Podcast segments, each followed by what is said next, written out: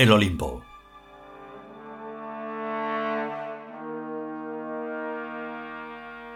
Trigésimo nono capítulo.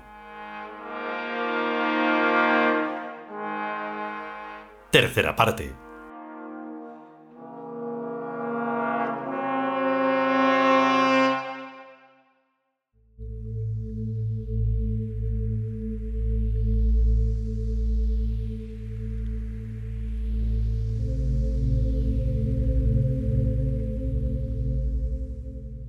Eso explica que la magia de los primitivos, así como la de los incultos, no funcione. ¿Cómo podría hacerlo sin tener un previo conocimiento de la física cuántica y de la naturaleza hologramática de la realidad? La magia es la interrelación de los dos espacio-tiempos, el físico y el psicológico, y para operar en ella es necesario coordinar siquiera algo de los dos esquemas de esos ámbitos, el universo y el alma. Esa coordinación pretenden hacerla con la magia analógica. La analogía no es suficiente, porque simplemente compara a pares de elementos del espacio-tiempo exterior. Un muñeco y un cuerpo humano, por ejemplo. Eso no sirve. Uno de los elementos debe pertenecer al universo psicológico de la víctima, algo que sea para la víctima más importante que su propia vida física, en el caso de que deseemos que se muera o que represente para la víctima un mal mayor que su homólogo en el espacio-tiempo exterior, el cual mágicamente tratemos de infligirle. Para los animales hay muchísimas cosas que son peores que la muerte física y por eso es tan fácil matarlos. Pero de los humanos sapiens no se puede decir lo mismo. Estos se aferran a la vida como las garrapatas y aguantan viento y marea antes de morirse no se me ocurre que haya para ellos nada psicológico más importante que la vida física. En tanto que humanos sapiens no, pero en tanto que seres animales están expuestos a innumerables accidentes mortales por causas y cosas que ellos valoran más que a la propia vida física. Por ejemplo, el coche, el sexo, el dinero, además de las razones para los suicidios. A ver si te entiendo. Si se atuvieran a ser racionales en todo, como se supone que deben ser los humanos sapiens, nada superaría a su estima de la vida física. Pero al estar inmersos en una compleja química hormonal que los vuelve tontos, cualquier insignificante cosita basta para que se tiren de cabeza hacia la muerte o el descabro, como el toro ante el trapo rojo. La soberbia, por ejemplo. Herir su vanidad los vuelve locos de rabia, y la vida física pasa a ser para ellos un bien menor, incomparablemente menos defendible que la opinión pública. He ahí, pues, el talón de Aquiles psicológico del humano sapiens, su vanidad, y es de ahí de donde debe tomar nuestra magia los elementos del espacio-tiempo psíquico de la víctima, elementos ridículos que les hagan enloquecer y querer quitarse de en medio y ser olvidados. Nada pues de muñeco vudús, sino de escenografías en las que el sujeto hace el ridículo ante su círculo de relaciones, mediante una representación plástica o puramente mental que le sea espantosa. Así se habla. Llévalos a la cárcel para que allí cojan el SIDA y se mueran leprosos, y siendo el hazme reír de los ciudadanos. No es mala idea. Imaginarlo y transferir psíquicamente esa imagen al sujeto en cuestión por la vía del espacio-tiempo interior.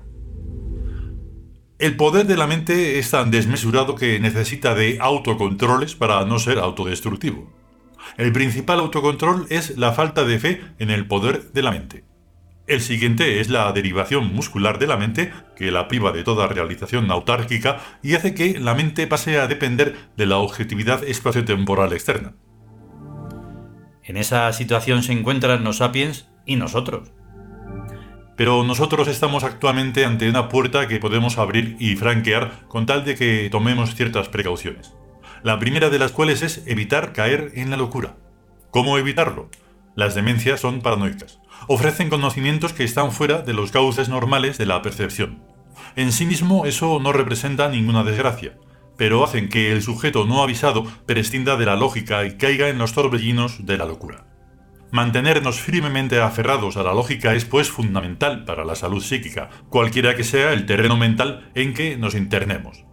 Hay una lógica primaria, basada en la muerte, que nos permite, en el ejemplo propuesto por Talla, prever el fin del enemigo, si no en la cárcel y por SIDA en cualquier otro lugar y por innumerables eventuales causas. Eso es lógico, porque es obligatoria en la naturaleza en que el enemigo cree estar viviendo. Ni a él mismo le sorprendería, y lo tiene pues aceptado. Pero naturalezas hay tantas como se quiera, ya que cada una es una física prejuzgada basada en un supuesto estadístico. Nuestra física TIUZ está también prejuzgada, pero no sobre la aleatoriedad de las estadísticas fenomenológicas, que pueden dar cualquier resultado casual, sino sobre el control imperial de Birk, que es como llamamos a la fórmula modular del espacio-tiempo exterior. Y por tanto no puede dar otro resultado que el previsto. La lógica nos dice que si a Talla se le ha ocurrido que el enemigo puede ir a la cárcel y morir por SIDA, es por algo que le ha sido sugerido desde Birk.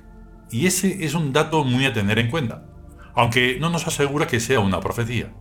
Lo que sí nos da a entender es que pensarlo e imaginarlo son acciones necesarias en este proceso actual de guerra contra ese enemigo. A lo mejor no lo metemos en la cárcel, pero puede que con esto le estemos obligando a retirarse de la política, y tanto monta.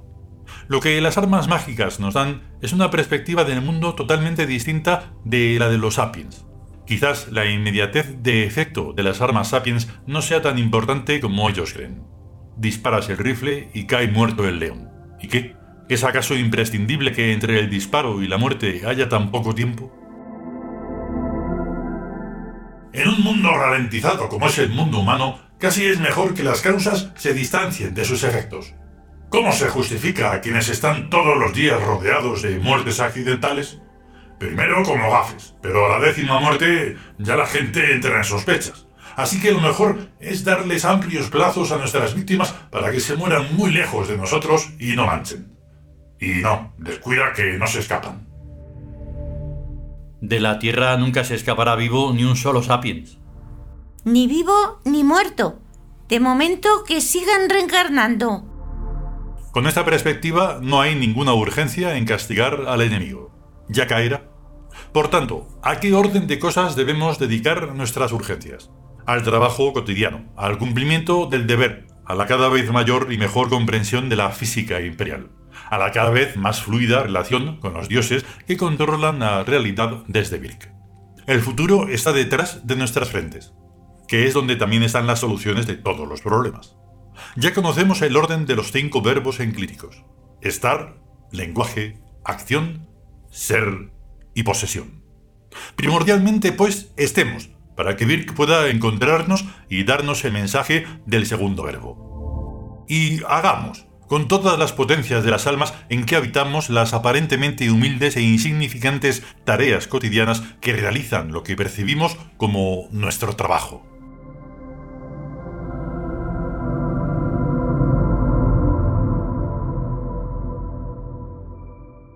continuará.